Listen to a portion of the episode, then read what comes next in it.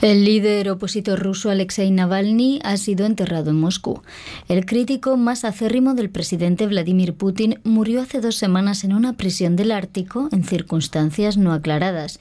Sus simpatizantes coreaban Alexei gracias, mientras su ataúd era llevado al cementerio cerca del río Moscova.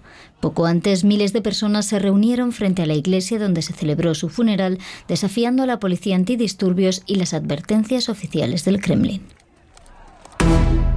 La Comisión Europea anunció que liberará 50 millones de euros para apoyar el trabajo de la Agencia de Naciones Unidas para los Refugiados de Palestina en Oriente Próximo. Los fondos son parte del financiamiento que había sido suspendido tras una serie de denuncias israelíes que vinculaban a empleados de la agencia con los ataques terroristas del 7 de octubre.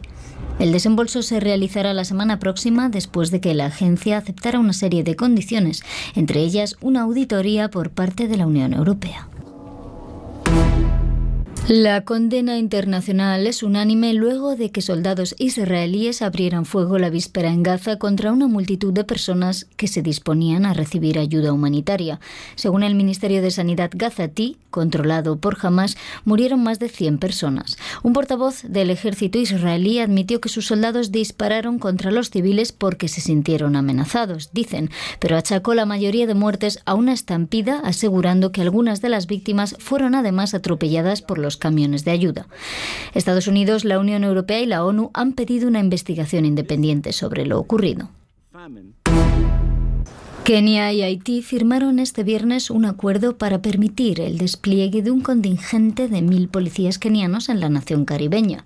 El acuerdo, solicitado por los tribunales del país africano, prevé que estos lideren la misión multinacional de las Naciones Unidas para hacer frente a la extrema inseguridad que reina en Haití. El país más pobre del continente americano afronta una crisis humanitaria agravada por la violencia de las pandillas.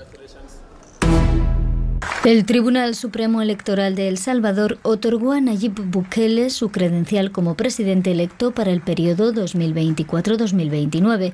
Bukele logró el pasado 4 de febrero su reelección inmediata para un segundo mandato consecutivo, a pesar de que la Constitución lo prohíbe.